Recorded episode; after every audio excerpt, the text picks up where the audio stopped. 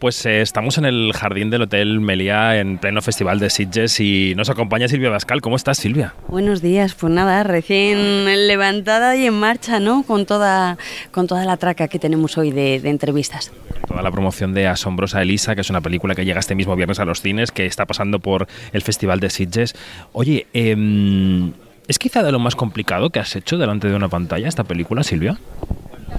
En cine es de lo más oscuro que he hecho Sí, es verdad, porque no me suelen ofrecer este tipo de personajes en cine, en teatro sí trabajo eh, profundidades así, pero sí, es cierto que tengo secuencias en esta película que no es que nunca las haya hecho, es que ni siquiera las he visto como espectadora. Y eh, cuando llega una oferta así, cuando llega un guion así en el que tú ya ves que la película va a transitar por lugares en los que no habías estado, no te habían pedido o no habías visto, ¿Cuáles son las razones para decir que sí? ¿De qué, ¿De qué anclajes te sirves para decir que sí a un proyecto como este? Las mismas que tú has nombrado. O sea, cuando son cosas que retan, que ponen, que no las has hecho, que, que, que bueno, que requieren tirarse, ¿sabes?, a, la piscina y además con coraje, con respeto. Ese fue el primer aliciente. O sea, desde la primera secuencia de Úrsula, ya en la secuencia, ¿no?, con lo de los zapatos, ya sentí algo. Y ya me apetecí. Y luego trabajar con Asier. Es verdad que también el director suele ser muy importante para esos proyectos. Eh, Sadra González Perellón es una persona que ha hecho alguna película, pero no tiene una larga filmografía. Claro, en, el momento de decir que sí también a un proyecto, tú em, aquí hay un acto también de confianza en un director que está empezando, ¿no? De confianza, siempre cuando, bueno, como cuando tú estás empezando como actriz, también el director es un golpe de confianza contigo y en el caso de Sadrak, pues eso, claro, porque no has visto trayectoria o historia, pero en las conversaciones con él siempre sentí desde el principio mucha flexibilidad, ¿sabes? Como que no estaba cerrado y yo necesitaba en esto también proponer, también y ha sido muy flexible conmigo.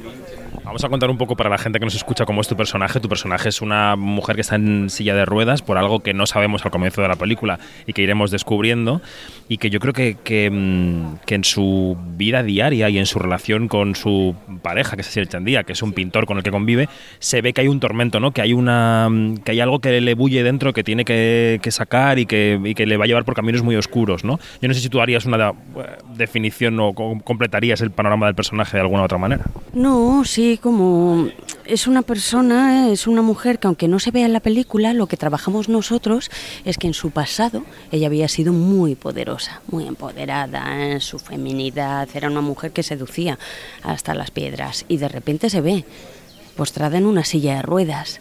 Y ella además es un personaje muy sexual, una mujer muy sexual, y está en la necesidad de volver a sentirse deseada primero por su marido y de sentir ella misma el deseo. Entonces eso está, está muy herida. La amargura en Úrsula, mm, yo creo que, ¿sabes? que mm, espero que se vea.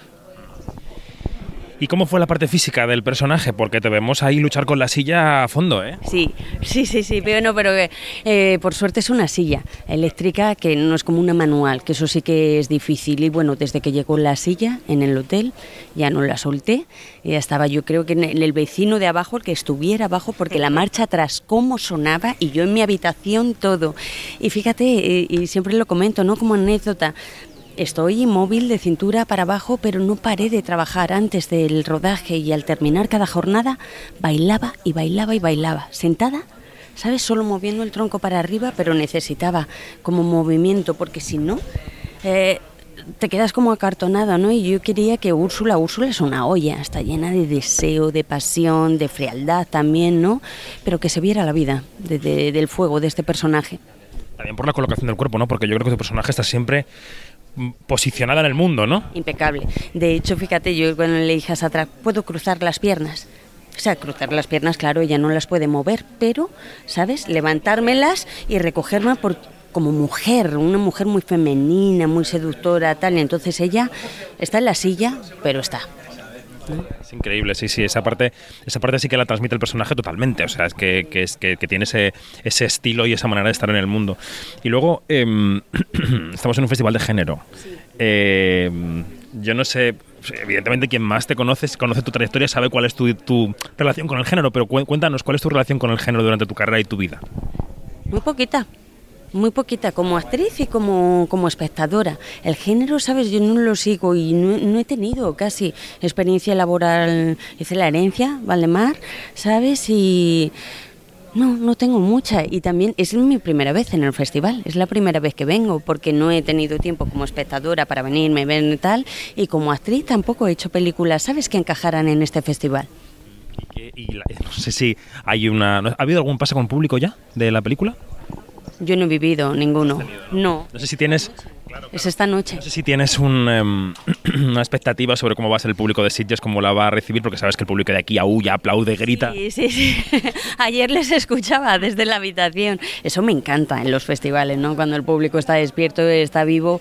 Hombre, tengo ganas de verlo con público, porque yo solo he visto un pase en mi casa, en el ordenador, y además sentí cosas muy nuevas viéndolo en mi casa, porque yo sentí que en determinadas secuencias, ¿sabes? Eh, rodándolas, me tiraba y me tiraba sin más.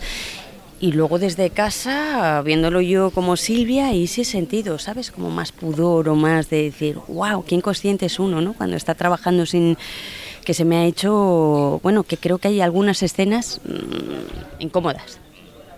No eres la única mujer de la película, el centro de la película es Elisa, que es una niña que mm, considera que tiene poderes de superheroína, digamos. no, sé muy bien hasta dónde revelar, pero voy a intentarlo.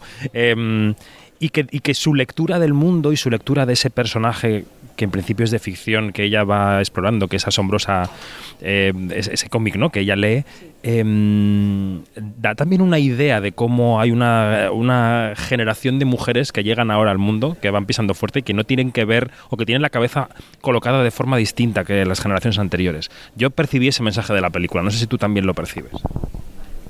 Hmm, no lo había pensado, no lo había pensado.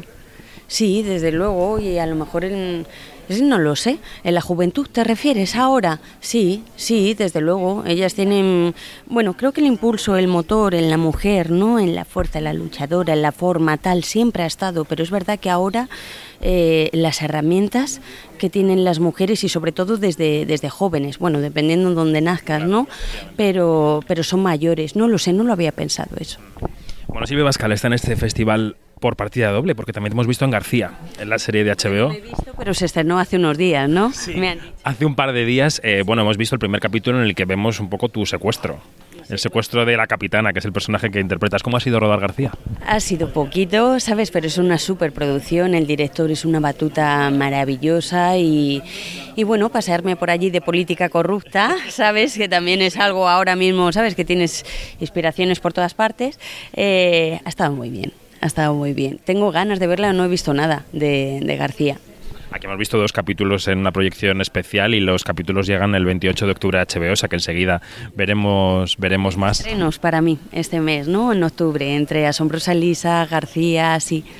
¿En qué punto de, de, tu carrera te encuentras? ¿En qué momento te encuentras como actriz, Silvia? Yo no sé si tú, después de... Llevas muchos años trabajando, yo no sé si estás en un momento en el que te sientes plenamente capaz de elegir tus proyectos, en el que mm, puedes tener el control absoluto sobre a qué dices que sí y a qué dices que no. Que va, que va, para nada estoy en ese lugar no soy una actriz impaciente, no soy una actriz que cuando no estoy trabajando trepo por las paredes y tal, siempre confío en que llega trabajo. Hay cosas a las que me permito, por suerte, decir que no, porque por conciliación no me encajan, porque requieren, pero tampoco, ¿sabes? Es que me lleguen los guiones de tres en tres y además todos atractivos, o sea, me llegan cosas que no me ponen por ningún lado. Entonces, bueno, es trabajo, pero que no me retan, no habiendo necesidad, así como económica, práctica, digo me tiene que compensar lo artístico, ¿sabes? Porque también la conciliación es, es un tema. Pero me siento afortunada en todo este camino. Es verdad que llevo, pues eso, desde los 14 hasta 43, llevo ya muchos años siempre he tenido trabajo y, y, con la fortuna de poder moverme en teatro, en cine, en televisión, que a mí me gusta, ¿sabes? Cambiar de terreno. Así que bueno, mm, sintiéndome como afortunada en aprendizaje, me siento creciente. ¿En qué sentido crees que, has cambiado como actriz en estos últimos años? ¿Qué tipo de actriz eres ahora que no eras hace, por ejemplo, 20? Em, de pequeña era más seria que ahora, era más madura. E, e, esto parece extraño, pero es verdad. Yo tenía, ¿sabes? Desde pequeño una madurez, una seriedad. Y a medida que he ido creciendo, em, me permito más la niña, la payasa, el juego. De pequeña era más seria. Bueno, claro, es que de, de, pequeña el riesgo, o sea, lo que me llegaba, siempre fui muy, tanto de pequeña como, como ahora. O sea, me, me, me, me, lanzo y me lanzo. Cuando siento el flechazo, me lanzo, no tengo que pensar en más. Eh, pero es verdad que a medida que vas sabiendo más del oficio, mayor es el respeto. Yo de pequeña era más inconsciente, me viniera chicho, me viniera, no me imponía nadie, ¿no? Y ahora, dependiendo, o sea, claro, a medida vas sabiendo, mayores los respetos por, por el oficio. Eh, siento que, que mi amor por el oficio crece con los años siempre, siempre es oficio vocacional, siempre he querido serlo desde pequeña, pero, pero va, va creciendo. Siento mucho amor, mucho agradecimiento por, por la profesión. Siento que si eres mínimamente curioso y estás mínimamente equilibrado, es una profesión que puede hacerte crecer mucho, humanamente, personalmente. ¿Y la dirección, Silvia? La dirección me encantaría, pero siento que dirigí un corto. Eh, dirigí a Carmelo Gómez y a Alessandra Jiménez en No digas nada y lo viví, pero yo siento que es una cosa, es como el escribir, que también me gusta mucho. Me encantaría poder compaginarlo mientras hago una película y un rodaje, pero no, necesito parar. O sea, cuando he escrito, he parado, me he retirado, de hecho, en una montaña. Y para dirigir, lo mismo, ¿no? Entonces es como que, que ahora mismo no. Pero sí son, dentro de lo artístico, me encantaría poder escribir más y poder dirigir. Pero claro, dices, un largo, un largo. Y eso, que te ofrezcan algo que a mí personalmente me mueva mucho o tengo que escribirlo yo. Pues como decíamos, mes de estrenos para Silvia Bascal. Eh, a finales de octubre llegará García y antes este viernes Asombrosa Elisa, la película en la que la hemos visto aquí en el Festival de Sitges. Silvia, muchas gracias y suerte con todo. Gracias, gracias a ti.